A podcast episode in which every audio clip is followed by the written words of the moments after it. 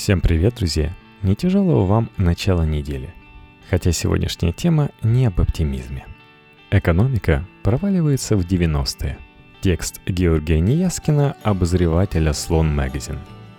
Каждое утро человек бросал нищему 10 копеек. Однажды он бросил 5 со словами «Извини, я вчера женился, теперь расходов больше». На что нищий сказал «Этот поц только вчера женился, а я уже должен содержать его семью». Примерно такой может быть реакция российского населения на сокращение социальных расходов, предположил руководитель программы Московского центра Карнеги Андрей Колесников, который рассказал этот одесский анекдот на заседании экономического клуба консалтинговой компании ФБК в Москве. По мнению собравшихся экспертов, Россия входит в состояние, которое по некоторым параметрам – хуже 1990-х годов. Люди сейчас богаче, но возможностей и перспектив для развития стало меньше. Население отдает государству часть своей зарплаты, а потом требует от него пенсии. Этот социальный договор между обществом и властью появился в советские годы является одним из немногих работающих в России – заявила директор Института социального анализа и прогнозирования РАНХИКС Татьяна Малева. Аналогичные договоры по другим институтам, вроде армии или налогов, функционируют хуже. Население стремится уклониться от службы первой и уплаты последних, привела примеры эксперт. Начавшийся два года назад экономический кризис нанес удар и по пенсионному договору – в 2016 году правительство увеличило пенсии только на 4%, тогда как потребительские цены выросли на 12%. В этом контексте характерно послание премьер-министра Дмитрия Медведева всем пенсионерам страны про то, что денег нет. Сейчас правительство пытается судорожно построить новое здание на руинах, которые остались на месте прежней пенсионной системы, считает замдиректора Института мировой экономики и международных отношений РАН Евгений Гонтмахер. Это уже агония. Когда человек находится в агонии, у него начинаются судороги, сравнил специалист. Падающие пенсии далеко не единственная проблема российской экономики. Эксперты, собравшиеся в особняке ФБК на Мясницкой улице в Москве, обрисовали весьма мрачную картину будущего. Деградирует или не развивается здравоохранение и образование. Соответственно, падает качество человеческого капитала. Как на плохом макроэкономическом фоне выполнить докризисные заветы Владимира Путина о создании 25 миллионов высокопроизводительных рабочих мест и повышении зарплат бюджетников, непонятно – Попытки государства сделать социальную поддержку адресной оборачиваются ее сокращением во имя экономии бюджетных средств. Вместо реформ пенсионной системы и миграционного законодательства правительство проводит контрреформы, возвращающие страну в прошлое. И самое главное, исправить все это быстро не получится. Чем более инерционная система – тем сложнее что-то с ней сделать, напомнил Гунтмахер. В первом квартале нынешнего года обвалились продажи лекарств. Впервые за всю историю наблюдений аналитиков компании DSM Group, то есть с 2008 года. Население, особенно в отдаленных районах, постепенно теряет доступ даже к бесплатной медицине, полагает Гонтмахер. Из-за сокращений персонала в поликлиниках их укрупнение и увеличение нагрузки на терапевтов, через которых проходит каждый обратившийся. По словам Малевой, кратная разница в доходах врачей в разных регионах неизбежно приводит к дифференциации качества услуг. Там, где медикам платят меньше, услуги будут хуже. В Москве средняя зарплата врача и работников медицинских организаций составляет 74 тысячи рублей. В Орловской области – которая находится в 4 часах езды от столицы на поезде, 29 тысяч рублей. показывают данные Росстата за январь-март 2016 года. Как следствие, население обращается к самолечению и знахарству, а экономить на медицине начинают даже те, кто может позволить себе платную клинику, рассказал Гундмахер. По его прогнозу, через год-два это может дать дополнительное увеличение смертности. Последствия скажутся на всей экономике. Например, правительство желает, чтобы росли инвестиции.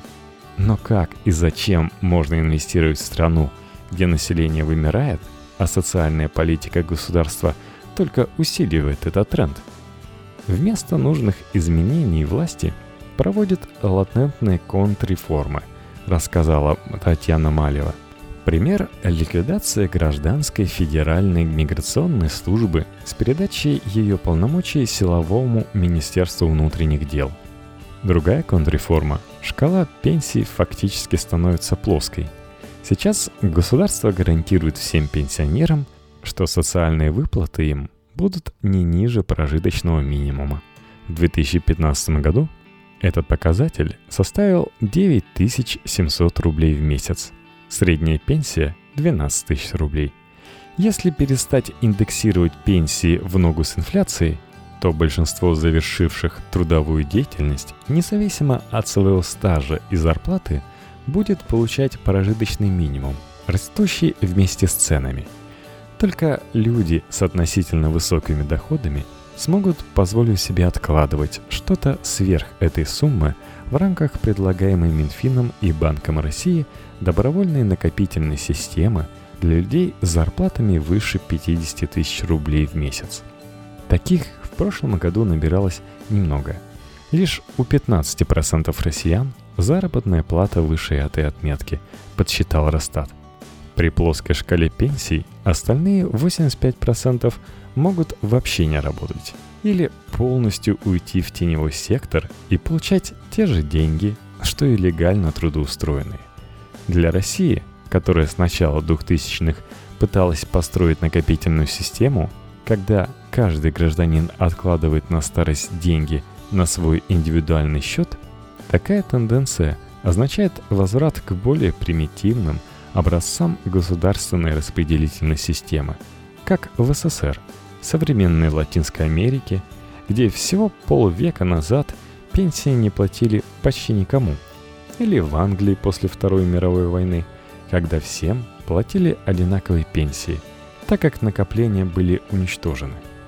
Нынешняя ситуация тяжелее советской, поскольку демографически страна находится в худшей форме, чем несколько десятилетий назад, отметил Гундмахер.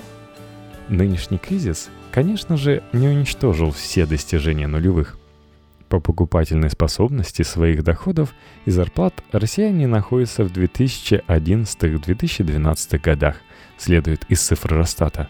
В периоды, когда экономике плохо, перед экономическими агентами встает выбор – расти и развиваться, чтобы преодолеть спад, либо экономить на том, что есть.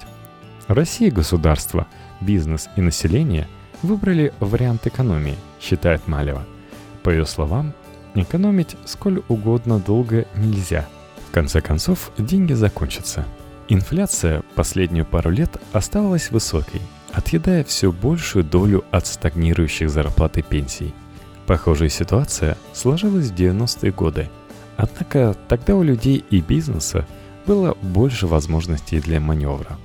Обнищавшее население работало в неформальном секторе или занималось челночной торговлей – Сейчас неформальный сектор сжимается, а челноки отмерли естественным образом с развитием торговых сетей. Вторых, третьих работ нет. Есть основная работа, и вы являетесь заложником работодателя, того, сколько он платит, констатировала Малева. Сейчас доходы падают в условиях, когда 60% экономики подконтрольно государству, напомнил Гунтмахер. Позапрошлом десятилетии – между государством и населением сложился неформальный контракт.